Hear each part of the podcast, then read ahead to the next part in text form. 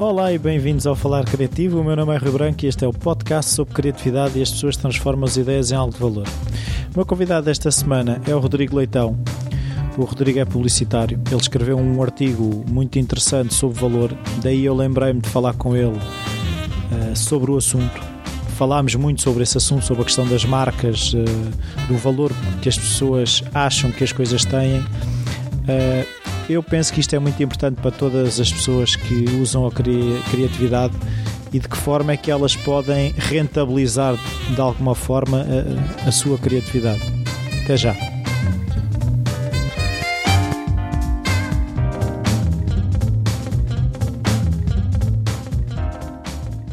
Olá, Rodrigo. Obrigado por esta oportunidade de conversarmos aqui um bocado. Uh, a primeira pergunta que eu costumo fazer é se na tua infância a criatividade estava presente, se havia artistas na família, se iam museus, se havia música, de que forma é que as ideias estavam presentes no teu dia a dia? Bem, antes de mais, deixa agradecer o convite, uh, explicar que eu estou um bocadinho adoentado, o que pode tornar a experiência para os teus ouvintes um bocadinho penosa, até porque, principalmente porque se eles usam todos os escutadores uh, e eu, tendo com tosse, a coisa pode se tornar complicada, mas pode ser que corra bem. Mas em termos de, mas em relação à pergunta, eu, eu por acaso a ideia que eu tenho da criatividade é que não, não todos, todos somos criativos. E, e nesse sentido, eu, não, eu acho que, aliás, até vou mais longe, eu até acho que as memórias que nós todos temos, eh, é uma ideia que eu tenho, eu acho que todos temos mais ou menos o mesmo tipo de, mesmo tipo de memórias.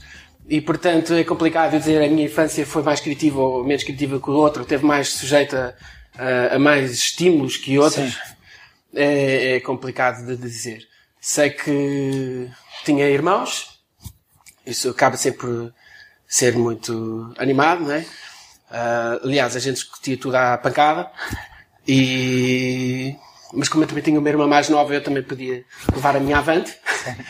Uh, mas foi muito estimulante. Sim. Foi considerado muito estimulante. Mas um, agora dizer se foi mais ou menos que, que, que, os outros, não, não sei. Mas não havia propriamente, sei lá, devias, se havia quase uma ideia de devias ir para a música ou devias aprender a desenhar, não havia... Eu não sei, eu, eu, eu explorei tudo. Explorei tudo, desenho, uh, música, Uh, mas uh, acho que os meus irmãos também, acho que explorámos todos um bocadinho. Não tive, uh, eu, eu, esse apelo esse apelo pela, pela criatividade, uh, esse apelo pelo que é individual em nós, eu estava lá, de facto estava. Um, isso levou-me a que eu tentasse replicar tudo o que fazia no papel. Uh, mas, por exemplo, a música apareceu-me já mais tarde, só aos 16 anos é que comecei a tocar mesmo guitarra. Uh, portanto, mas ao longo de todo o processo de crescimento, a criatividade esteve sempre presente. Tu no teu dia a dia buscas ativamente fontes de inspiração, blogs, ouvir música, ler? É, sim, é crucial. Eu, a meu ver, a, a, a criatividade é uma, é sobretudo uma associação de ideias. E essa associação de ideias tem um limite à partida que é a nossa memória.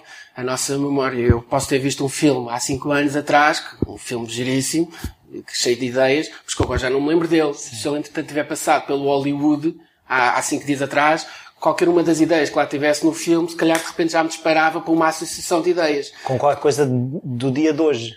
É, porque exatamente eu estou numa, numa procura ativa em relação, que isso também é um outro aspecto da, da criatividade, que é a criatividade uh, uh, pretende-se como um meio para chegar a um fim, ou seja, ela é suposto ser engenhosa. A necessidade aguça o engenho. Eu acho sim, que é nesse, nesse contexto de, de engenho que a criatividade deve ser encarada e, e para resolver um problema qualquer. E, e, para resolver esse problema, a gente vai procurar soluções eh, dentro do que, de, do nosso meio ambiente. De, de, e, e, nisso a, a, inspiração vem dessa uma associação de ideias que nos leva, ah, e se a gente fizesse assim? Sim. Portanto, é esse lado de engenhoso que, que, que pronto, que a gente recorre à criatividade. Uh Tu normalmente crias fazendo ou estás mais dentro da tua cabeça e quando aquilo já está mais sólido dentro da tua cabeça é que começas a fazer? É que... Não, é fazendo. É sempre fazendo. Aliás, Arrancando. É. Aliás, nem vejo outra maneira, porque uh, o, é todo o processo, por isso aqui até, por exemplo, a, a, a, criatividade quando é em dupla até acho que ainda funciona melhor, que é eu digo qualquer coisa, outra pessoa diz outra e de repente isso faz-me lembrar uma outra ideia e é esse todo o processo que depois chegamos à solução de um problema. Eu sozinho, uh, sentado numa cadeira e, e, depois só quando tenho a ideia que vou pôr para o papel, normalmente não, não sim, nada. Sim, eh, mas também já, já li umas coisas sobre haver o, a, o problema de haver uma tendência para irmos todos para o meio. Ou seja, se tu dizes uma coisa, eu tenho de alguma forma eh, a preocupação de, de concordar contigo de certa forma e quando tu tens, juntas um grupo de pessoas há uma tendência de não serem tão inovadores para haver uma questão da aceitação no grupo. Uhum. Uh, não achas? Não. Na tua experiência não?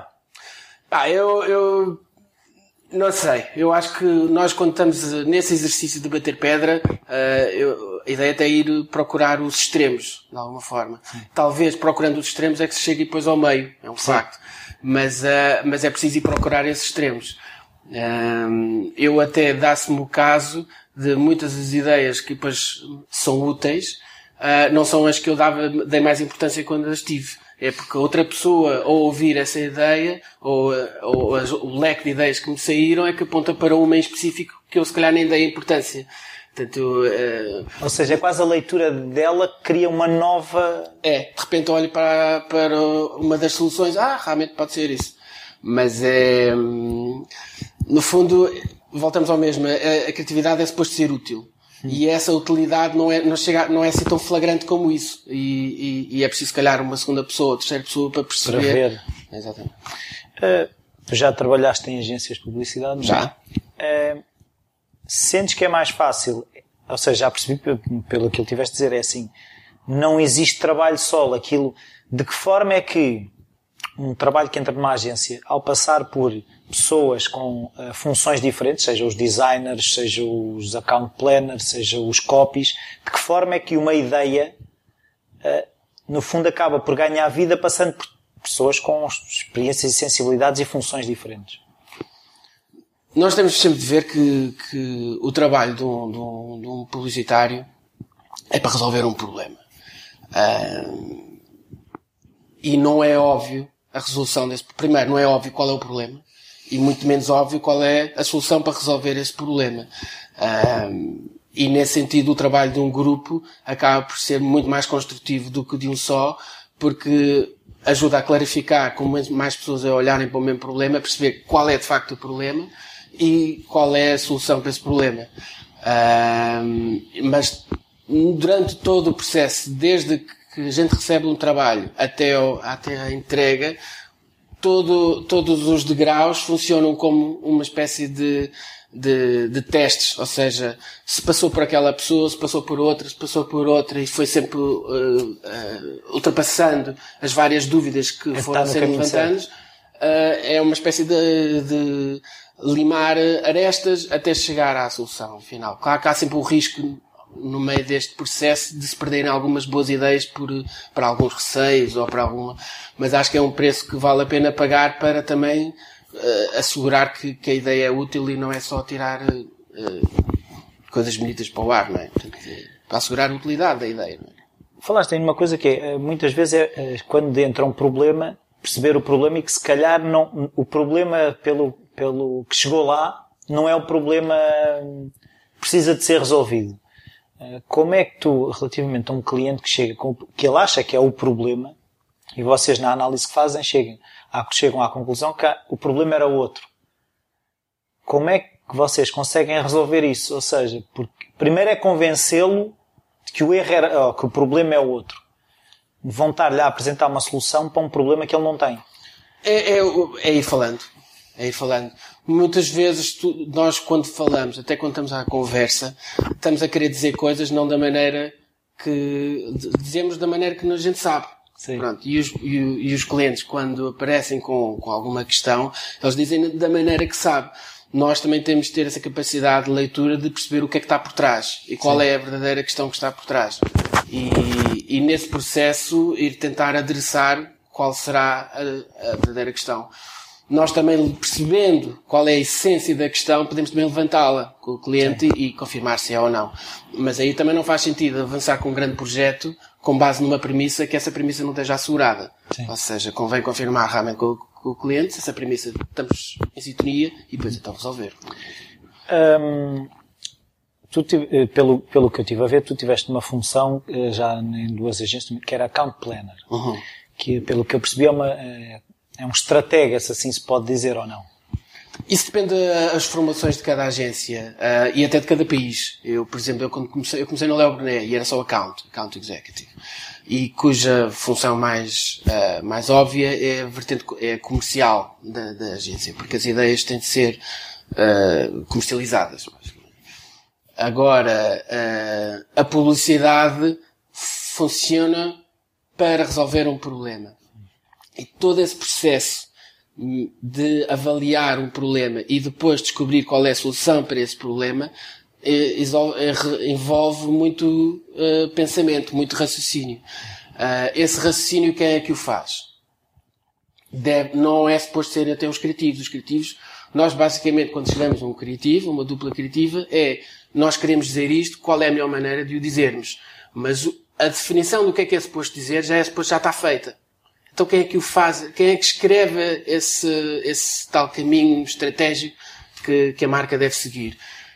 Lá fora, eu por exemplo fui a, a Londres e em Londres eles tinham para cada grupo de contas um, um planner. Portanto, é um indivíduo cuja única função era pensar estrategicamente a marca. Pronto. E, e, era nesse trabalho conjunto entre o account e o planner que os criativos depois podiam dar o seu contributo.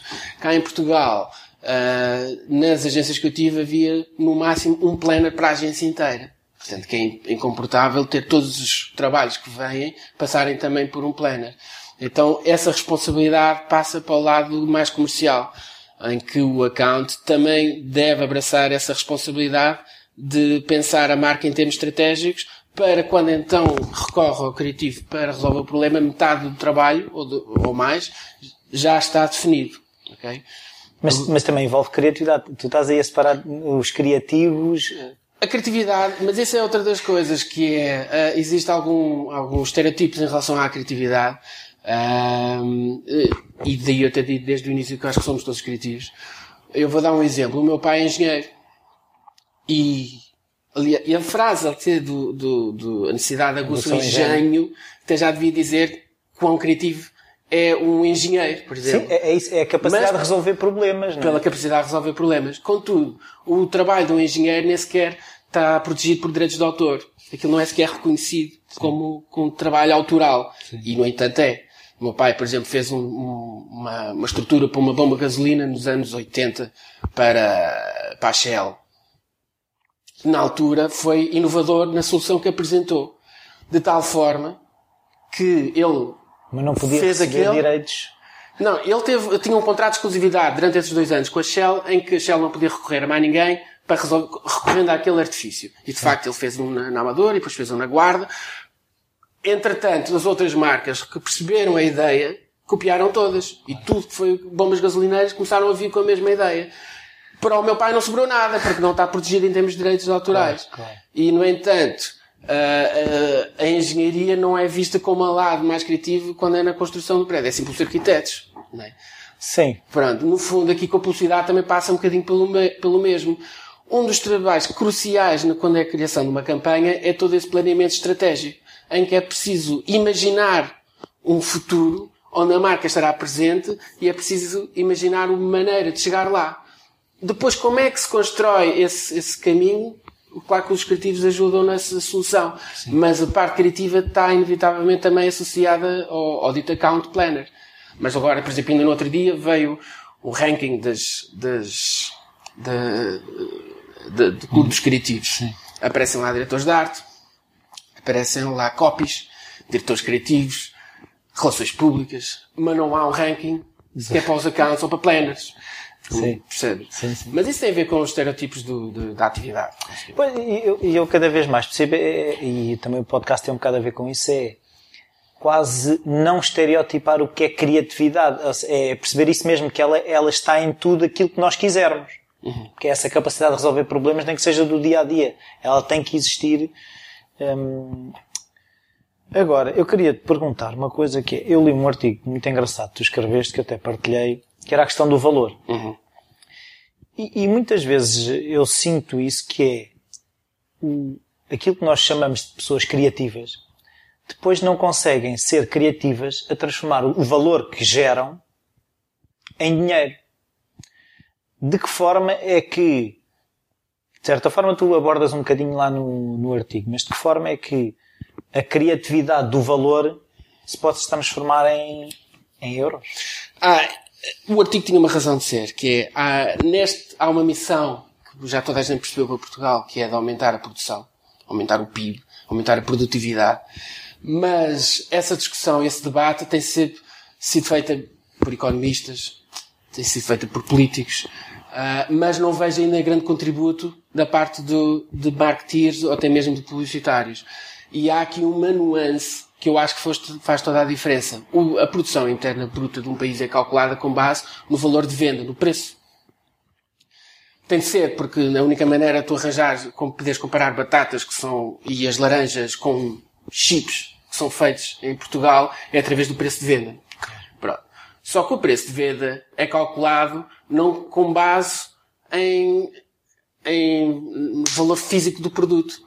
Tem a ver com procura e oferta. Quanto, qual é o valor que a pessoa que vai vender acha que consegue vender. Sim. Okay? Por isso é que tu tens casos em que, por exemplo, uma Red Bull pode custar o valor dobro de, um, de uma marca branca. Sim. Em termos de produto, se calhar aquilo é a mesma coisa. Em termos de ingrediente de, de, dos, lá, dos, dos princípios ativos que estão Sim. lá, aquilo na verdade se calhar não há de ser muito diferente. Sim. Mas um custa o dobro que o outro. O que é que faz esse, essa diferença de valor? É o valor percepcio- percepcionado, é? Sim, a ideia, há uma ideia. Nós compramos essa ideia. E essa ideia somos nós, marketeers e, e publicitários, que ajudamos a construir. Nós, por exemplo, em Portugal, acho que só para aí 80% ou 30% ou 40% da, do PIB é, é que vem das exportações. Mas tu vais olhar para os países do norte da Europa, as exportações representam para aí 80%, 90%. Ora, nós precisávamos dar um salto para de 40% para chegar a esses níveis, que não é expectável que aconteça no, no, no- no curto prazo. Pronto. Mas tu, por exemplo, duplicar, o o preço que tu tens para vender um produto, duplicasses, por exemplo, o valor, duplicavas logo na hora também o produto interno bruto. Por exemplo, eu sei que isto falando assim, em Sim. números muito, muito redondos. Mas se calhar depois vendias menos, não é? A questão é essa. As pessoas não aumentam o preço porque não conseguem. Não é porque não queiram. Não é porque não queiram. Mas tu sabes que se aumentasse o preço, aumentavas também a tua produtividade como país. Portanto, aqui a questão é, se tu conseguisses fazer uma batalha pelo valor, em que tu conseguisses criar mais valor com os teus produtos, também sabes que estás a contribuir para, para a produtividade nacional. E há aqui uma, uma nuance. Nós estamos a crescer, por exemplo, a, a, a, nem chega a 1%, abaixo de 1%, e a economia para gerar emprego é suposto, acho que é pelo menos uns 2 ou 3% para gerar emprego. Como nós não, não conseguimos crescer esses valores, é que vêm as missivas lá de fora dizer baixem o preço do emprego. Baixem o preço. do- Porquê? Porque estes tipos não conseguem aumentar o valor, só há outra maneira, baixar os custos de, de- de produção. Mas a nossa via devia ser a outra. Arranjar valor. Esse arranjar valor implica esforço, é um facto. Implica dar eh, relevância aos produtos. A pessoa não vem lá de fora comprar um produto português só por dar cá aquela palha. É porque acredita que este, valor, este produto que a gente está a fazer realmente não tem substituto, não tem outro que ele possa comprar. E então tem estar disposto a pagar mais. Esse esforço de valorizar cabe a nós fazer. E primeiro, mas essa cultura do valor é que também ainda não está bem, eh, bem construída, não é? Sim, mas pelo, pelo que tu estás a dizer é assim, isto é tudo uma questão de percepção. Uhum. O, o que nós temos que fazer é eh, vender-nos melhor, ou seja, porque se o produto tem qualidade? Uhum. se eu conseguir que ele, que ele pareça que vale mais, só aí é que eu consigo vender mais Mas isto, isto do parecer, vês lá uma coisa, eu não estou a querer que as pessoas comecem a ludibriar. Não, não, não, não, não. Eu vou dar um é uma exemplo. questão da a experiência. Tu tens a Lactogal. Sim. Eles já tinham o leite. Eles, eu acho que eles fizeram um exercício excelente, que eles já tinham o leite. Mudaram o nome para bem essencial, portanto aquilo passou a ser bem essencial. Mas depois lançaram um leite para crescimento, mais 3 anos. Um outro leite mais especial de corrida para, com cálcio. Outro para o osteoporose, ou para, o- Pronto, uma série de leites todos específicos que de repente dão outro valor ao leite. Sim. A pessoa chega ao supermercado, ele pode só comprar o leite do costume, que era tal bem essencial, mas começa a pensar, epá, já estou a ficar um bocadinho mais velhinho, se calhar eu precisava de um reforço aqui de cálcio, ou a minha criança ainda está nova, precisa de um leite específico. Foi valorizado o leite. Sim. O produto foi valorizado. E a pessoa reconhece a relevância desse novo produto e está disposto a pagar mais por ele. Não, não é que o produto custou mais a fazer. Não sei se custou ou não Sim, a fazer mais. Mas a ideia para mim convenceu-me. Eu acho que justifica gastar mais para ter vitamina D também no leite, percebes? Sim, mas isso tem que ser, lá está. É... Mas não é para ludibriar. Não, não é isso que eu estou a dizer. Estou a dizer é que, é que no fundo tu quase tens que criar. O produto tem que estar sempre associado a uma marca que, na minha opinião, hum. Uma marca é um bocado um, uma coisa que também li tua, que é uma, uma experiência. Hum. E, e, é um bocado isso que tu estás a dizer relativamente, ao leite. Eu acho que ao beber o leite enriquecido em cálcio, aquilo me vai fazer bem aos ossos. E é possível que faça. Eu não estou a dizer o contrário, mas a questão que te leva a comprar é essa ideia que tu tens que vai fazer. Isso é. Portanto, nós compramos, no fundo, são ideias. Já não compramos o produto. Já passou há alguns tempos. O problema, e é nesse sentido que o debate era importante, porque nós, se estamos a atribuir o valor a uma ideia, se calhar devíamos começar a trabalhar no valor. Sim.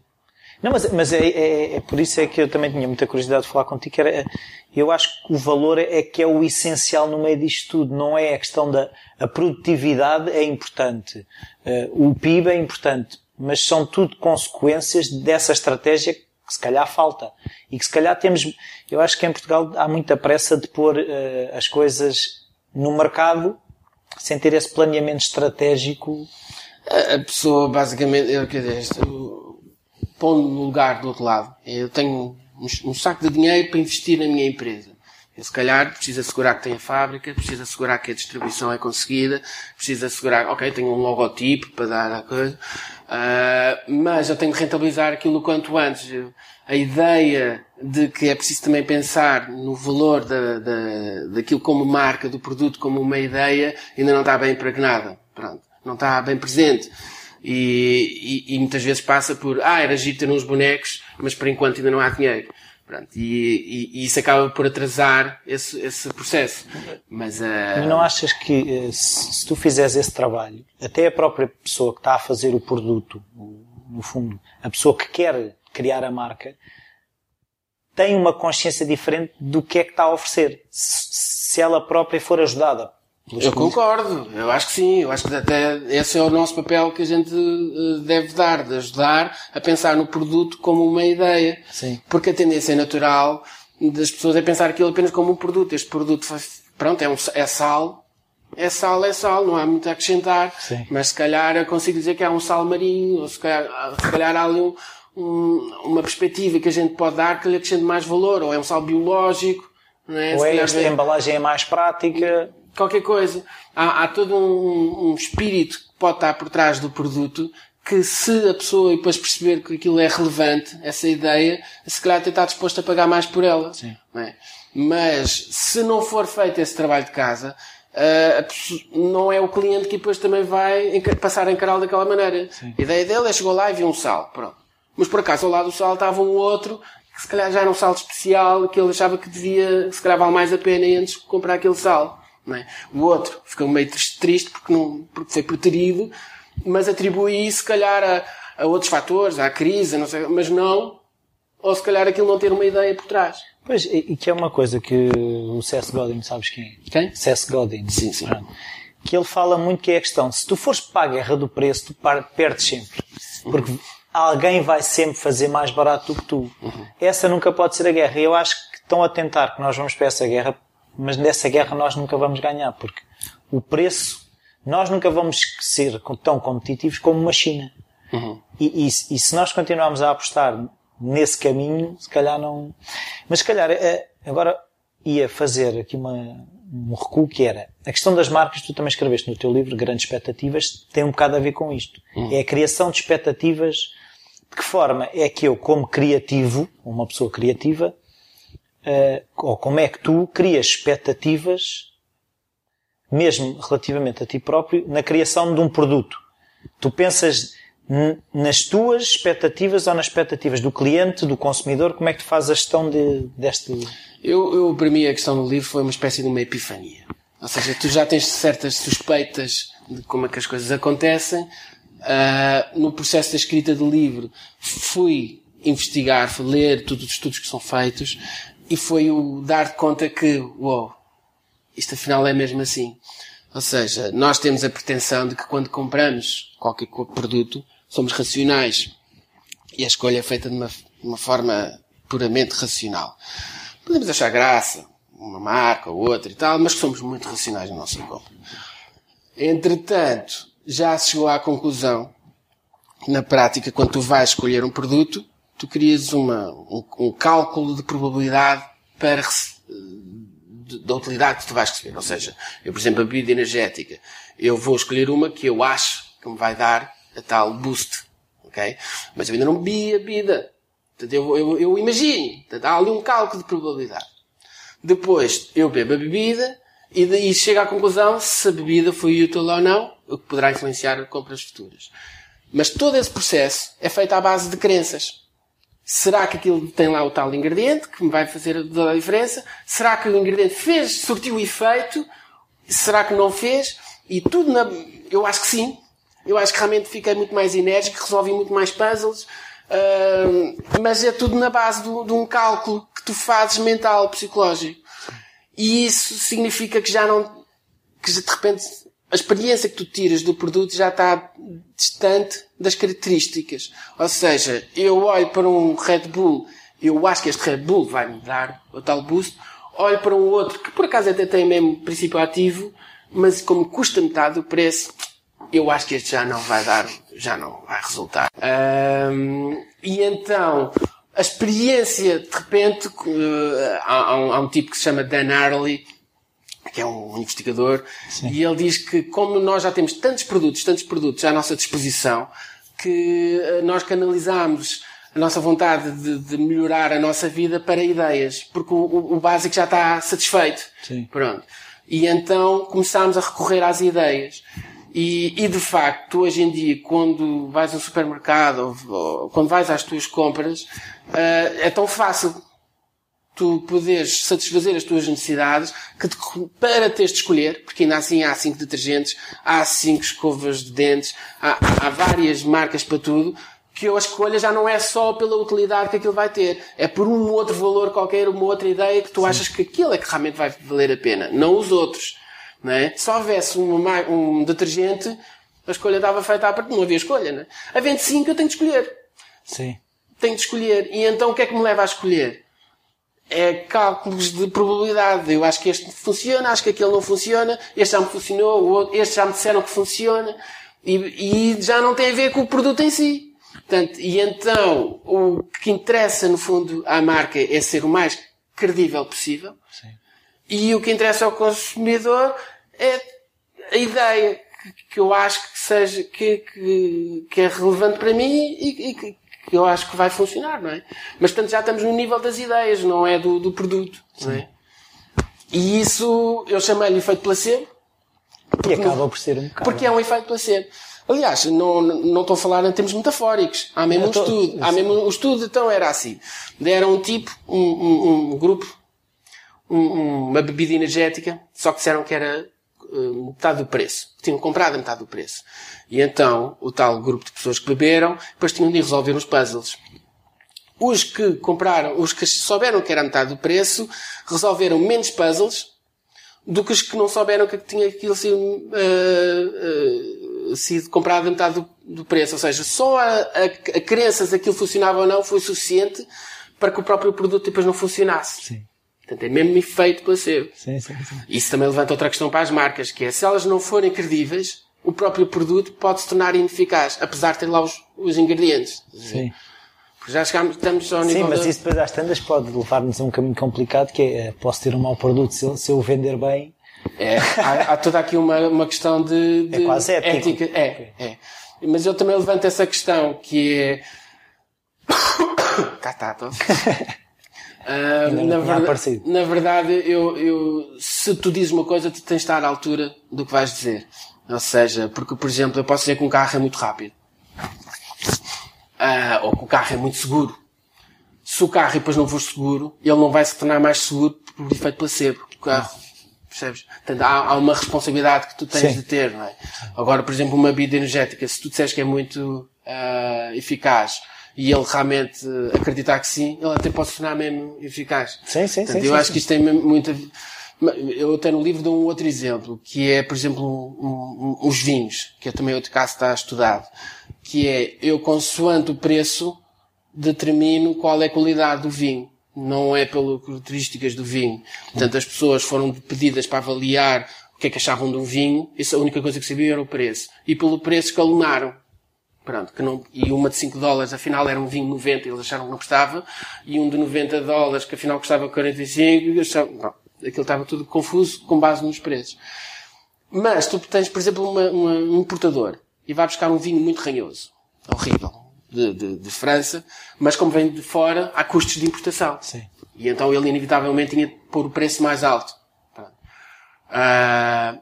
Esse preço mais alto poderia resultar dos custos de importação e não Da do- qualidade da qualidade. Mas a pessoa ia beber aquele vinho pensando o, o, o importador estava a ser falso na sua na colocação do preço. Não estava. Não. Pronto. E no entanto a pessoa podia achar que estava a beber um grande vinho porque viu aquilo lá aquele preço. Portanto a questão é, é, é muito ambígua. Eu sobretudo acho que tens de estar à altura, porque tu, se tu dizes que é uma coisa, estás sempre sujeito e depois a, a, a- exame externo. Não é? Tu podes ser um crítico e depois vai dizer, pá, isto, este vinho é uma bodega. Não é? Sim. Pronto, eu- e, e como estamos sempre sujeitos, eh, convém sermos eh, Honestos. honestos. Agora voltando um bocado ao Rodrigo, que é como é que foi escrever o livro? Ou seja, tu escrevias todos os dias, eh, tinhas, reservavas horas, fazias pesquisa de manhã, escrevias à tarde, como é que isso foi feito? Eu quando comecei não sabia que ia acabar. Isso foi a primeira coisa, porque eu nunca tinha escrito nenhum. Ah, não voltei a escrever nenhum, entretanto. E, portanto, eu não escrevi nessa... ah, aquilo... Era, era um primeiro começou por ser só um exercício do que poderia ser, por exemplo, um pequeno ensaio ou, ou um...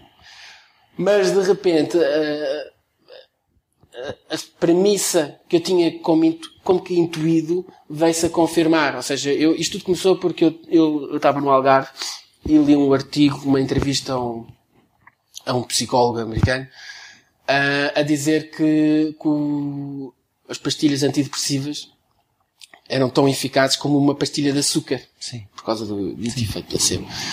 E basicamente era por causa das expectativas que tu criavas de eficácia e essas expectativas eram suficientes para que depois a pastilha de açúcar funcionasse. Portanto, era, era o mesmo que uma, um antidepressivo. E eu pensava, epá, isto é o que a gente faz. Isto é o que nós publicitários fazemos, criar expectativas para um determinado produto. Então decidi ah, investigar um bocadinho mais para ver em que modos é que isso funciona, porque é que funciona e qual era a relação, o paralelismo com, com a nossa atividade de marketing e publicidade todo o processo de investigação foi descobrir essas pistas e, e- e perceber de que modo é, é que o, a- a- o processo de decisão e o processo de consumo ah, dão nisso. Quando é por mim, o livro já estava mais ou menos ah, ah, encaminhado. Portanto, era, era já um processo de partir pedra, de traduzir, de, de- de descobrir outros estudos que confirmassem uh, algum raciocínio, algum desbaste, perceber o significado de tudo isto. E no meio, vendo que já estava tão lançado, decidi mesmo abra- abraçar a obra. Ou seja, mas foi, foi um processo uh, uh, trabalhoso e moroso, porque eu não, eu não percebia nada de medicina. Eu, eu sou, um- eu sou um, um publicitário, percebes? E de repente estar a ler estudos em inglês sobre hipocampos e... Sim. É tramado. Sim. É tramado. Mas, mas, mas, mas funcionou. Acho que funcionou e, e- e- e eu aprendi Mas escrevias todos os dias? Para mim, para mim foi uma espécie de um curso, uma espécie de pós-graduação. e de facto, realmente uma pessoa quando trabalha é que, é, é que se aprende mais do que, do que ouvindo, né? E eu saí daquele ano e meio que demorou a escrita como, como se, como se estivesse a ver a publicidade de uma nova, nova maneira. O processo foi diário, era todos os dias escrevia, ou começou primeiro por só ler, ler, ler, tomar notas, e depois já começar a escrever, depois ah, ah, ao fim de uns cinco meses já tinha um primeiro esboço do, do livro, e, e à medida que tu vais debruçando, vais criando novas ideias. E Sim. é esse processo de novas ideias que leva-te a aprofundar, a querer, sabes que há um outro tipo que escreveu outro livro, então vais lá ler e descobrir o que é que ele disse sobre o assunto, entretanto isso vais lembrar outro e vai, e de repente é como um puzzle que não sabias que existia, mas que vais descobrindo peças e, e vai, vais-te maravilhando como, como, como as peças vão se encaixando todas com uma certa naturalidade. Eu aí depois passado, pá, uns, uns tais seis meses, oito meses, achei que já tinha o livro pronto e mandei à Susana Albuquerque, que é diretor criativo, agora está em Espanha, mas, uh, mas com quem eu trabalhei na Low, um, e pedi-lhe, é pá, Susana, vê lá o que é que achas. Era a primeira pessoa que eu estava a mostrar e, e, e não podia ter feito a melhor hora, porque o feedback que ela me deu foi concordou com o caminho, mas disse que aquilo estava tudo baralhado.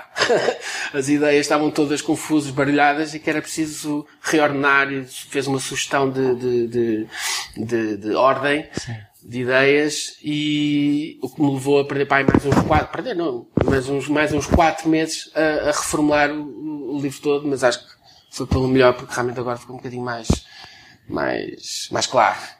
Ou seja, não havia desde o início uma espinha dorsal que tu ias seguindo.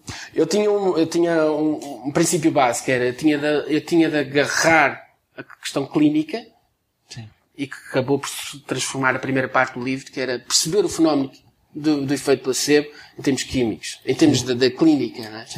E depois sabia que tinha de fazer o paralelismo para a parte da publicidade.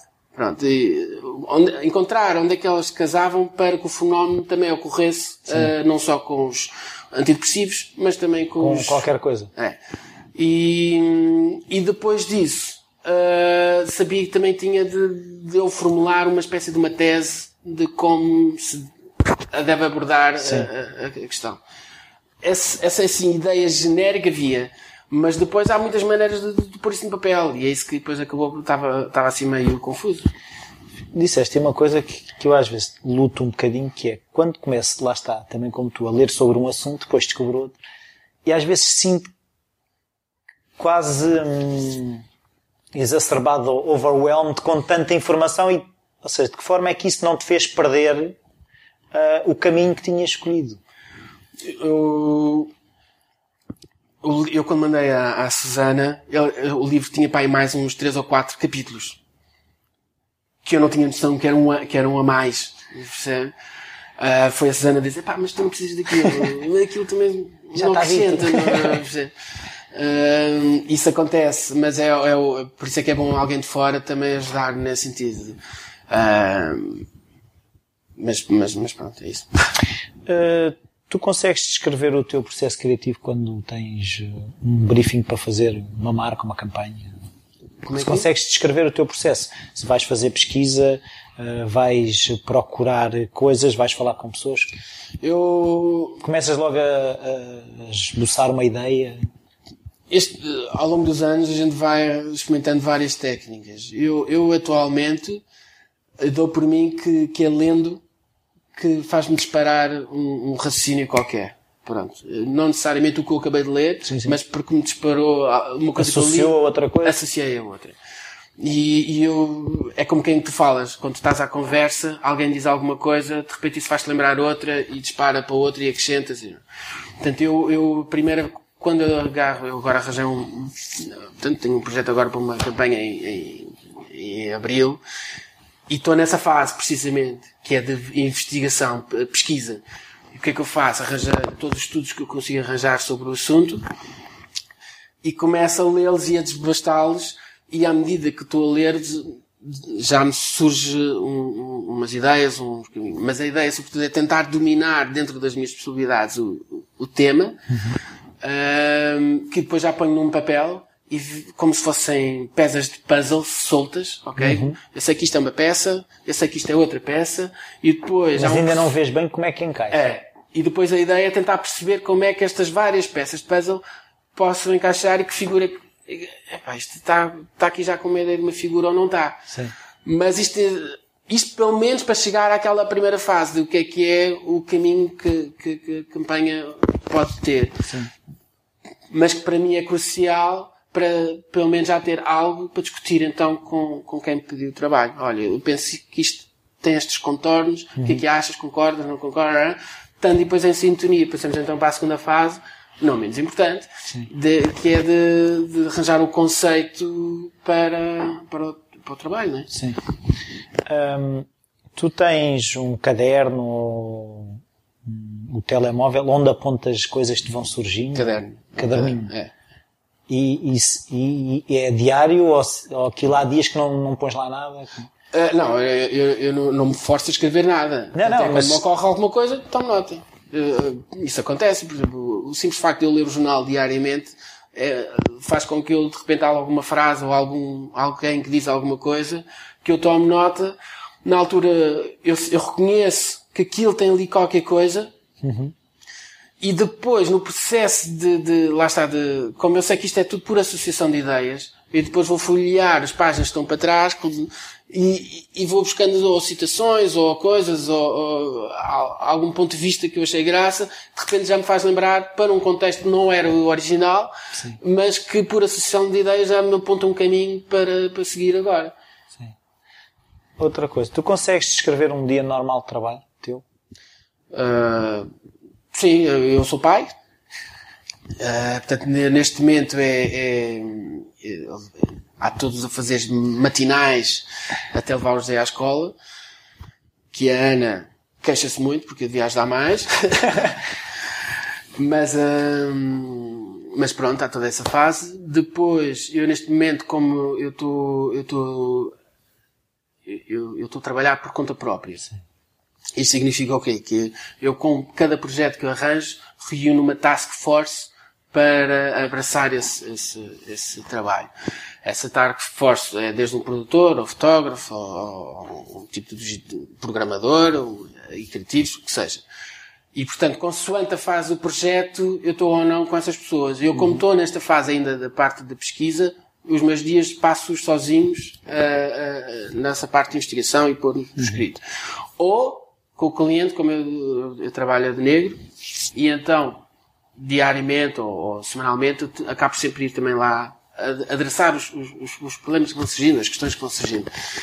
E então é na conjugação dessas responsabilidades diárias, misturadas com o processo sozinho de, de, de começar a trabalhar o projeto, uhum. ou, na, ou na, Mas, portanto, é dentro das tais das 10 às, às 19, ou o que seja, nesse processo, é um bocadinho gerindo o dia conforme uh, o que é necessário.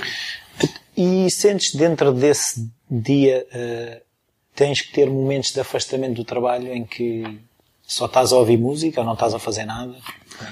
Pronto, isso é um dos privilégios de, de quem trabalha por conta própria. Não é? Portanto, eu, eu nos meus tempos de agência, isso não acontecia. Não é?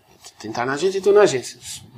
Uma reunião, tudo bem, mas depois volto. Não há, não há, olha, agora vou. Não. Pronto. E isso é positivo, porque uh, obriga-te. Uh, os horários eu acho que até são positivos. Eu lembro que o Nick Cave, às tantas, uh, que era músico, um músico já consagrado, arranjou um, um, um escritório para estar lá das, das 9 às 5. Sim. Porque eu percebi. Sim, eu ouvi uma entrevista onde ele disse mesmo, ele às 9 desce e sobe quando ah, acaba. Acho que entretanto já desistiu dessa ideia, mas, ele, mas, mas, mas eu concordo, eu acho que a ideia dos horários funciona a teu favor. Neste caso, eu, eu vou já gerindo o, o dia um bocado como, conforme as necessidades. Ou seja, e... quando sentes que a energia está a baixar, recuperas, é isso? É, quer dizer, eu, é, porque o, o, que eu sei é que o andar é crucial. Por exemplo, para, para, para, para tu pensares, o andar eh, ajuda-te a, a, a, a, tirar ideias. Hum, tu tens hum,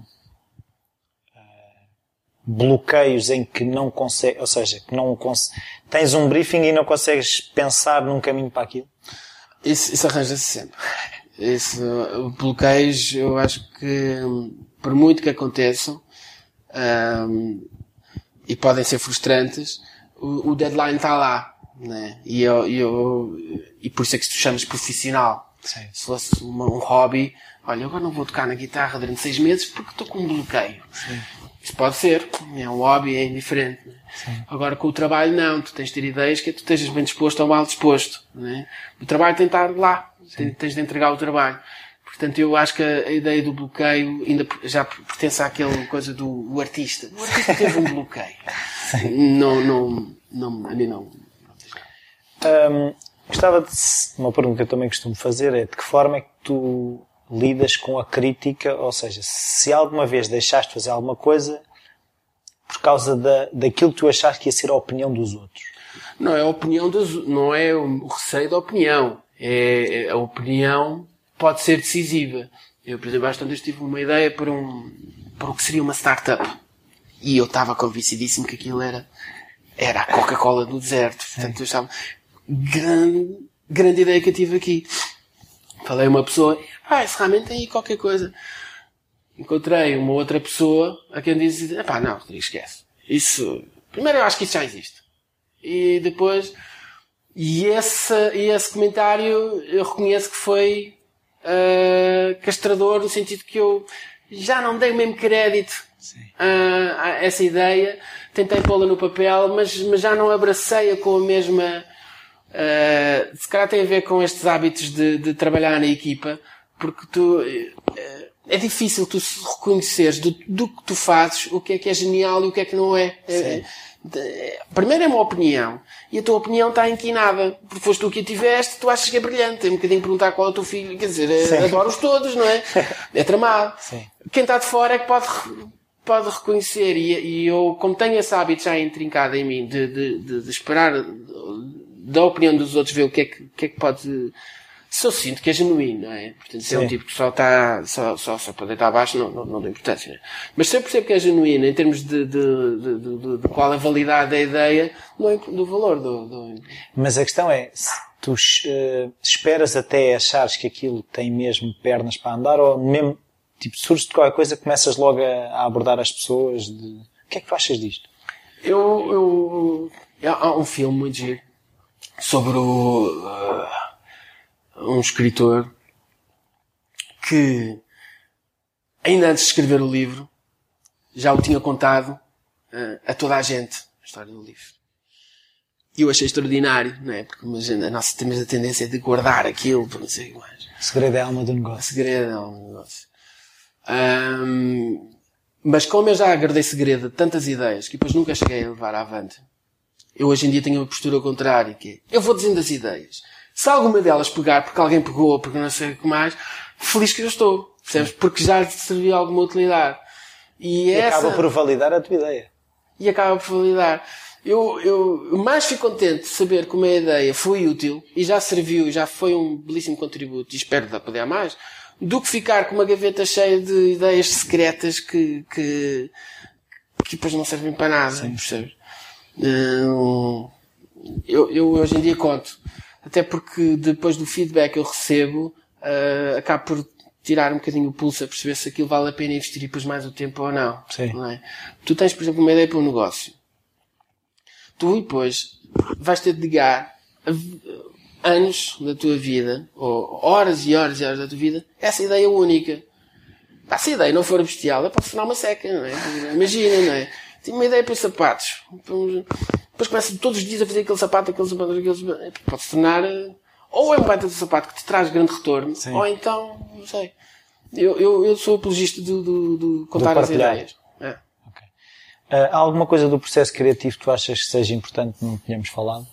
Uh, eu, eu, percebi que nós íamos. Eu estava. Há um artigo que eu acho que, que é muito ilustrativo, que é a ideia do caminhar tu tens mais ideias passeando, indo para a natureza e passear, do que se estiveres em casa a, a, consultar Facebooks e fazer... sim, sim.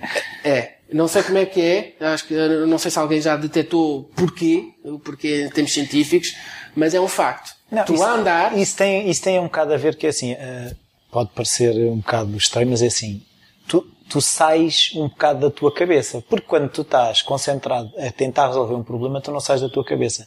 A partir do momento em que tu sais da tua cabeça e passas a usar o teu corpo, todos os sistemas que estão a, permanentemente a monitorizar quais são as tuas ideias, uh, ficam soltos, né? Tá. Por isso pode ser um bocado por aí.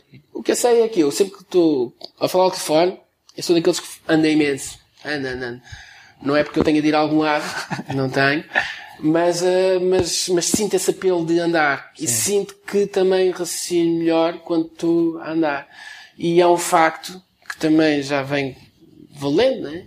Que uma pessoa, quando, quando se põe a andar, uh, parece que se solta o, o, também o, esse, esse, potencial criativo. E então a minha sugestão é essa, ponham-se a andar. tá, muito obrigado, Rodrigo. Nada.